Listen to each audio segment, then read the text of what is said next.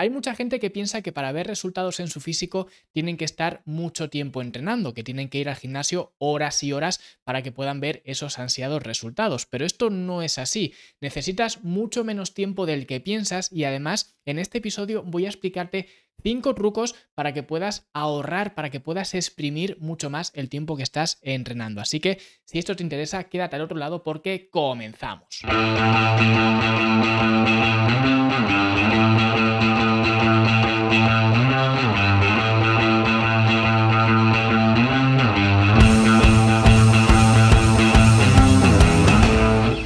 Y si quieres conocer todos los entresijos del mundo de la musculación, te recomiendo el primer libro que escribí que se llama Entrenar para ganar y es un libro donde voy a enseñarte cómo puedes entrenar los diferentes grupos musculares, por qué entrenar de según qué formas, cómo puedes aprovechar al máximo tus entrenamientos y en definitiva te voy a enseñar a sacarle el máximo provecho a los entrenamientos de musculación. Es un libro que puedes encontrar en Amazon, entrenar para ganar y si no puedes acceder desde esta dirección fitnesslanube.com barra EPG de entrenar para ganar, fitnesslanube.com barra EPG y ahí lo tenéis. Y ahora sí, vamos a empezar con este episodio, vamos a empezar a ver las diferentes formas que tenemos para acortar nuestros entrenamientos para potenciar el tiempo que estamos en el gimnasio, porque al final mucha gente piensa que ponerse en forma es una cuestión de estar mucho tiempo en el gimnasio y esto no es cierto. De hecho, ojalá fuera cierto, porque estoy seguro que mucha gente preferiría que el tema del gimnasio fuera como un trabajo por cuenta ajena, es decir, que aunque tuvieras que estar, no sé, tres horas en el gimnasio, estar esas tres horas en el gimnasio y que el resto del tiempo tuvieras vía libre para hacer lo que tú quisieras. Pero esto no es así.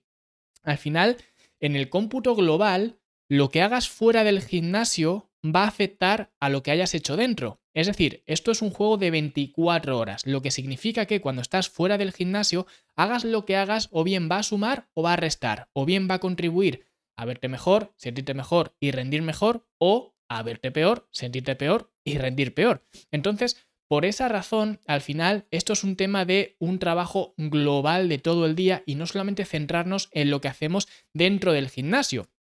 Y por tanto, y dicho esto, ese periodo que estamos entrenando, vemos que realmente a nivel global no es lo más importante, porque estamos una hora entrenando, pero el resto del tiempo estamos fuera del gimnasio.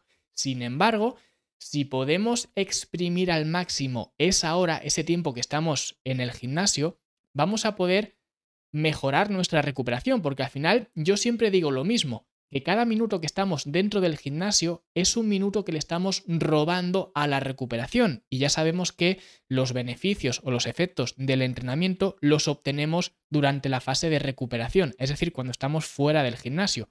Con lo cual, si conseguimos exprimir mucho más el tiempo que estamos en el gimnasio y aprovecharlo al máximo todo lo que podamos, pues eso nos va a permitir tener más tiempo de recuperación y que de esta forma pues los entrenamientos sean de alguna forma más eficientes. Entonces, en otras ocasiones ya he hablado del tiempo que tenemos que estar entrenando, digamos la duración de los entrenamientos, pero hoy de lo que quiero hablar es de algunas estrategias, algunos pequeños trucos que podemos emplear para que ese tiempo que ya lo tenemos dedicado al gimnasio, a entrenar, a hacer trabajo de musculación, pues que pueda ser mucho más productivo. Así que vamos a empezar viendo el primer consejo que es fijar un tiempo límite, que esto es un truco que llevo más o menos un año aplicando yo mismo, ¿vale? Porque me di cuenta de que especialmente cuando entrenas en casa, te puedes dispersar mucho más, tienes muchas más distracciones y esto es algo que también ocurre en un gimnasio, por supuesto, pero cuando estamos en casa yo creo que esto se potencia, se magnifica mucho más, porque tenemos mucho más estímulos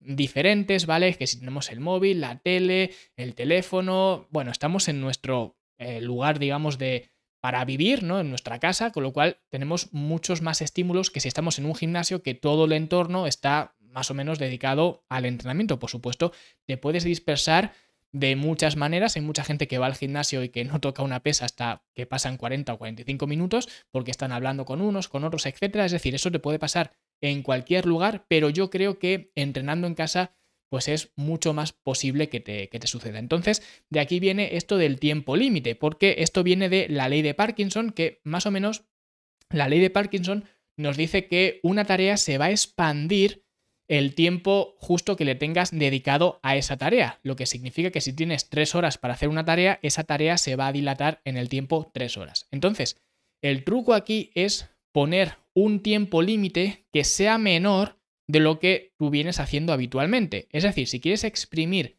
tu tiempo entrenando, lo que tienes que hacer es fijar un tiempo límite que sea menor a lo que habitualmente estás entrenando, ¿vale? Por ejemplo, yo lo que hago cuando llego al gimnasio, lo primero que hago es poner pues una cuenta atrás de 60 minutos, lo hago en el mismo ordenador donde pongo la música, yo entreno en casa, entonces pongo una cuenta atrás de 60 minutos y ya sé que en esos 60 minutos tengo que calentar, tengo que entrenar y tengo que hacer la vuelta a la calma. Y tengo 60 minutos y estoy viendo continuamente cómo el contador va hacia abajo. Y esto lo que me permite es no distraerme, no ir a coger el móvil, no acomodarme con los descansos, que esto es otra cosa que veremos ahora a continuación, y este tipo de cosas. De alguna forma me mantiene mucho más concentrado porque yo ya sé y ya he hecho el trato, por así decirlo, conmigo mismo, que cuando ese contador llegue a cero me voy y se quede el entrenamiento como está. Entonces, como no quiero que se me quede a medias, pues lo que voy a intentar hacer es exprimir al máximo esos 60 minutos y por tanto no me voy a distraer. Entonces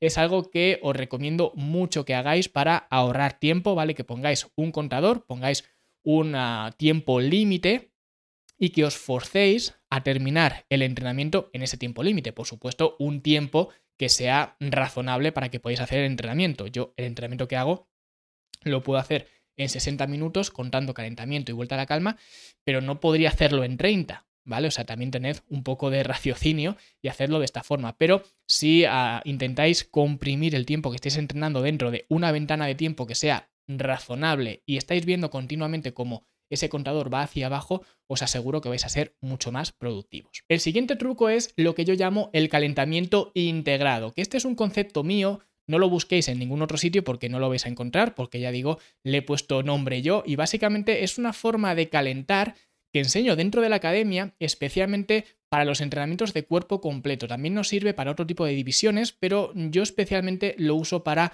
trabajos de cuerpo completo, que es básicamente lo que buscamos con este calentamiento integrado es calentar mientras estamos entrenando, es decir, integrar el calentamiento en el mismo entrenamiento. Nosotros sabemos que el calentamiento es la parte previa del entrenamiento y en este calentamiento integrado lo que hacemos es integrar, valga la redundancia, una parte de ese calentamiento en el mismo entrenamiento. ¿Cómo lo hacemos? Muy sencillo.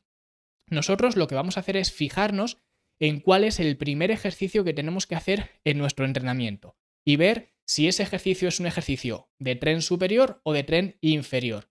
Y en función de eso, por ejemplo, si el primer ejercicio va a ser un press de banca, lo que sea, un ejercicio de tren superior, lo que voy a hacer va a ser calentar la eh, zona superior del cuerpo, ¿vale? Caliento, pues eso, movilizo los brazos, hago una fase de preparación general donde movilizo pues hombros, movilizo codos, movilizo muñecas, muevo el tronco, ¿vale? Lo que hago es calentar de cintura para arriba porque el primer ejercicio de mi entrenamiento va a ser un ejercicio de cintura para arriba, va a ser un press de banca. Y luego, cuando esté descansando de una serie de press de banca, este tiempo de descanso que habitualmente estaría descansando, que para eso está, pues lo empleo para calentar la zona inferior del cuerpo, para calentar las piernas, para movilizar caderas, rodillas, tobillos, etc. Es decir, estaría empleando un tiempo que sería un tiempo muerto que emplearía para descansar y ya está, lo estoy empleando en movilizar una zona que primero no tiene nada que ver con el ejercicio que he hecho, porque yo he hecho un press de banca y estoy ahora movilizando la parte de las piernas, con lo cual no va a haber interferencias de un ejercicio a otro y además, como es un calentamiento, no va a haber fatiga. Por tanto, no me va a interferir de ningún modo, digamos, al ejercicio principal que estoy haciendo. Y lo mismo haría al revés cuando tenga como primer ejercicio un ejercicio de tren inferior, por ejemplo, unas sentadillas, un curl femoral, lo que sea. Haría exactamente lo mismo, pero al revés. Me aseguraría de, al principio, movilizar la zona inferior del cuerpo, movilizar las caderas, rodillas, tobillos, etc. Haría el ejercicio de la sentadilla, ¿vale? Y en el tiempo de descanso de la sentadilla lo aprovecharía para movilizar el tren superior, para movilizar hombros, el tronco, los eh, codos, etc. ¿Vale? Y de esta forma estaría aprovechando ese tiempo de descanso para integrar el calentamiento del resto del cuerpo, ¿vale? Y digamos que esto igual os suena un poco eh, raro, ¿no? Para explicarlo de esta, de esta manera, pero si tenéis más curiosidad por esto del calentamiento integrado, creo recordar que en YouTube tengo pues un par de entrenamientos en directo donde aplico este concepto. Así que si tenéis más curiosidad sobre esto, podéis ir a mirar en, el canal de YouTube y ver estos ah, entrenamientos que ya digo, en muchos de ellos meto este calentamiento integrado por si os queda alguna duda de cómo aplicarlo.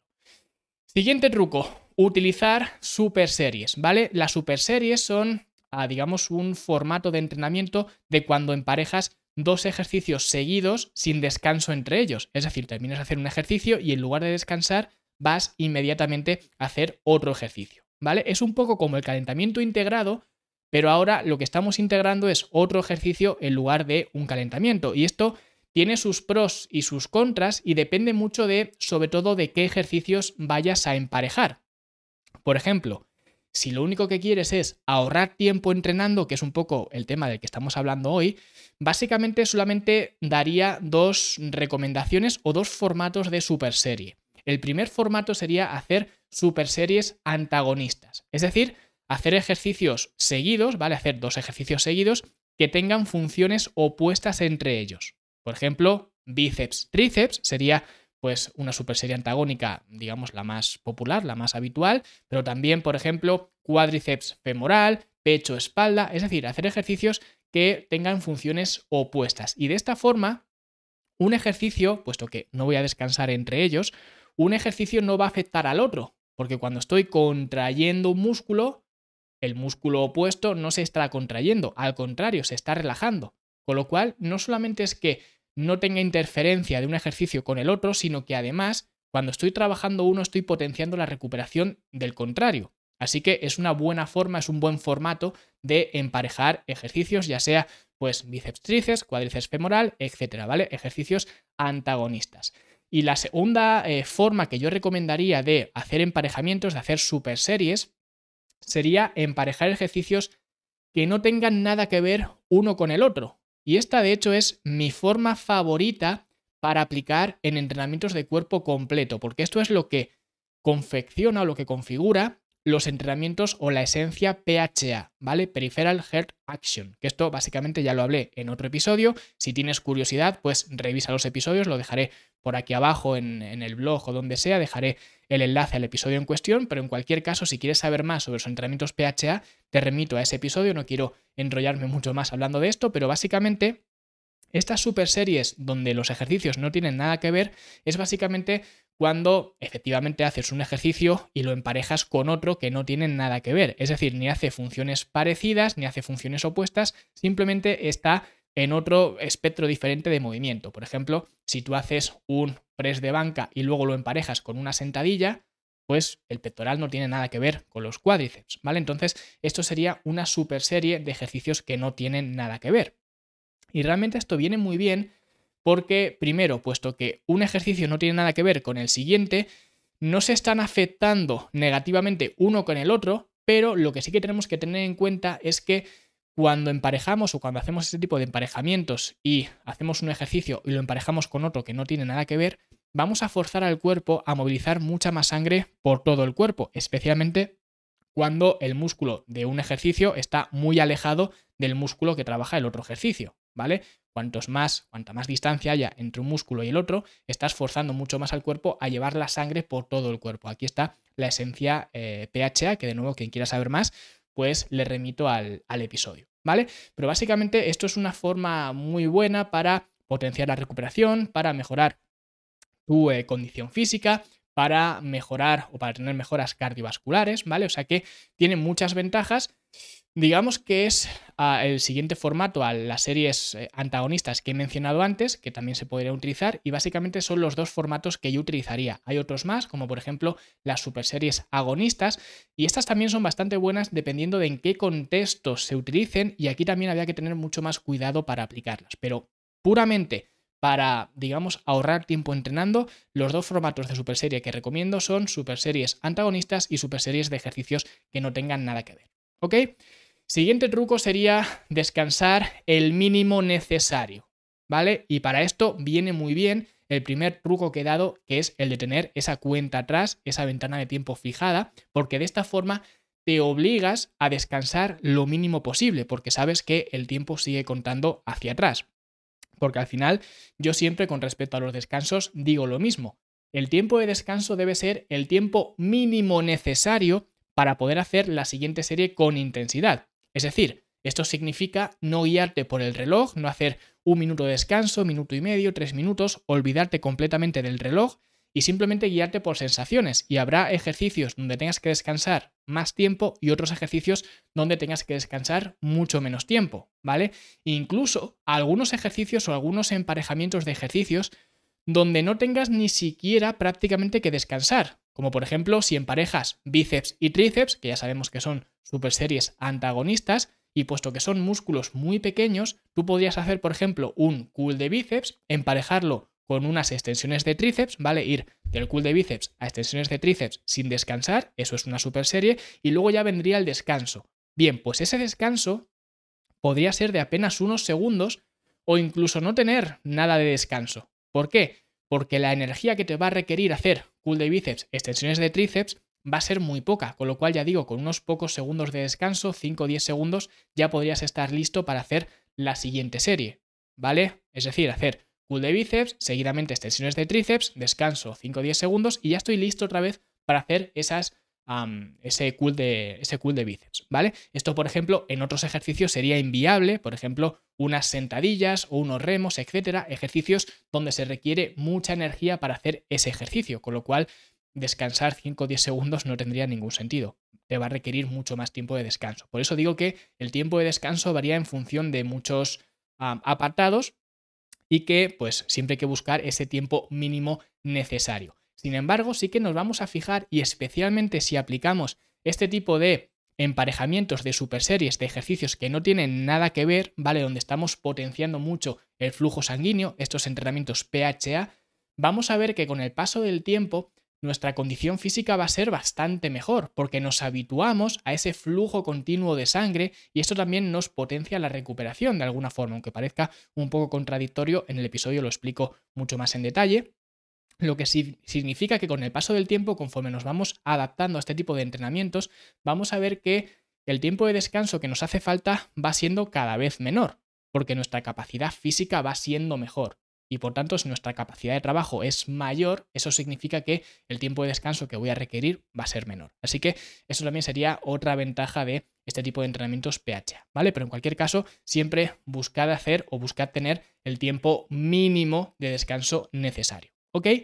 Siguiente truco sería evitar hacer ejercicios redundantes, que esto realmente es un fallo del diseño de los programas de entrenamiento y es que muchas veces me escribe la gente y me dice, oye, ¿qué piensas de mi rutina? Y me adjunta una rutina de entrenamiento, me escribe una rutina o lo que sea, ¿vale? No hagáis esto porque nunca contesto a este tipo de, mensajes, pero me llama la atención que muchas veces así la miro por encima la, rutina, aunque nunca contesto, pero la miro por curiosidad, ¿no? Y muchas veces veo día de brazos, venga, cool de bíceps con barra, cool de bíceps con eh, mancuernas, cool de bíceps con polea, ¿no? O día de pecho, venga, flexiones, press de banca y press con mancuernas, ¿no?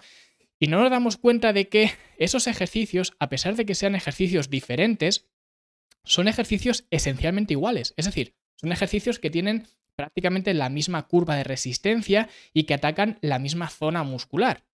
Con lo cual, hacer tres ejercicios de lo mismo es muy redundante. Incluso hacer dos de lo mismo ya es redundante.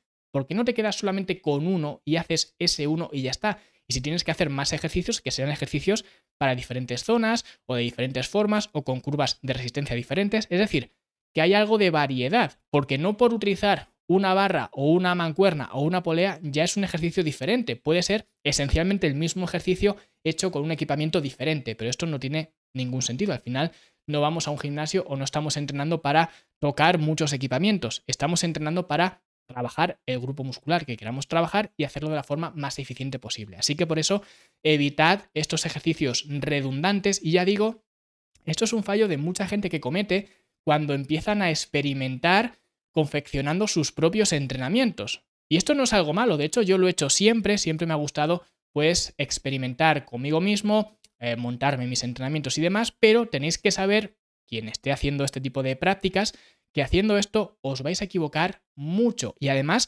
si no sois frikis de estar siempre estudiando, intentando mejorar, intentando analizar, siempre metidos en este mundo, que es lo que me pasaba a mí, que a mí, pues esto me llamaba mucho la atención y siempre estaba estudiando de unos, de otro, con libros, con cursos, etc. Si no estáis en esta onda, en este mood, os vais a equivocar siempre, ¿vale? Sencillamente porque no vais a corregir. Lo que tenía yo en su momento cuando hacía este tipo de experimentos es que conforme iba aprendiendo más y más, me iba dando cuenta de estos errores y los iba corrigiendo. Pero si no estáis en esto y simplemente os confeccionáis un entrenamiento basado en el influencer de turno y ya está, y no os preocupáis de aprender, de saber por qué estés haciendo lo que estés haciendo, etcétera, siempre os vais a equivocar, porque no vais a tener esa constante de aprendizaje, ¿vale? Así que yo lo que recomiendo es o bien hacer un programa ya testado o bien contratad a alguien para que os haga un programa o bien, mira, descargaos si queréis eh, la primera fase del programa lanzadera, fitnesslanube.com barra lanzadera y ahí tenéis un programa de entrenamiento para empezar, ¿vale? Que ya está confeccionado y ya está. Es decir, si os queréis exponer a crear vuestros propios entrenamientos, tenéis que exponeros también y tenéis que saber que vais a fallar mucho. Y como no estéis constantemente intentando aprender y mejorar, os vais a quedar estancados y no os va a servir de nada. Así que por esa razón, a una persona que no esté en este rollo de intentar aprender y demás, no le recomendaría nunca que intentara crear sus propios entrenamientos, ¿vale? Y luego ya os voy a dar un tip bonus, ¿vale? Un truquillo bonus. Y esto es bonus porque es un tip que no considero que sea algo que tengamos que hacer, pero sí que nos va a afectar mucho al tiempo de trabajo que estamos haciendo el entrenamiento. Y es evitar los ejercicios unilaterales.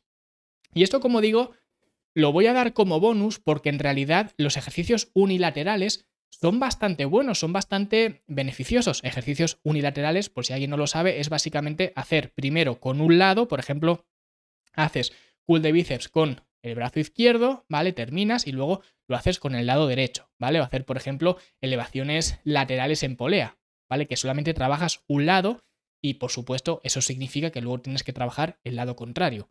Y esto implica que vas a tardar el doble de tiempo, con lo cual a efectos temporales los ejercicios unilaterales son bastante ineficientes. Sin embargo, a efectos prácticos sí que son bastante eficientes y tienen muchas ventajas, como por ejemplo el tema del déficit bilateral y demás, que si queréis en otro episodio, si me lo escribís por comentarios y tal, en otro episodio puedo hablar de lo que serían las ventajas de los ejercicios unilaterales, ¿vale? Pero en cuestiones puramente temporales, sí que es verdad que hacer ejercicios bilaterales tiene mucho más sentido porque trabajamos los dos lados a la vez. Es decir, un cool de bíceps con barra trabajan los dos brazos a la vez, en lugar de trabajar un cool de bíceps pues en polea con una mano, que trabajas primero una mano y luego trabajas la otra.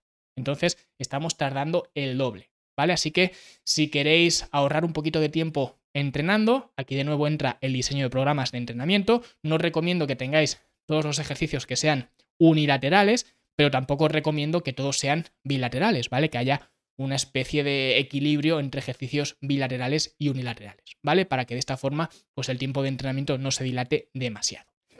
Y con esto vais a conseguir exprimir cada segundo que estáis entrenando. Espero que os haya gustado estos 5 más 1 consejos o trucos para que podáis aprovechar el tiempo entrenando y si ha sido así, si os ha gustado, pues dadle like, dadle un eh, comentario bonito, eh, suscribiros por supuesto y haced que esto pues siga para adelante. Nosotros como siempre nos vemos, nos escuchamos la semana que viene con un nuevo episodio. Hasta entonces, hasta luego.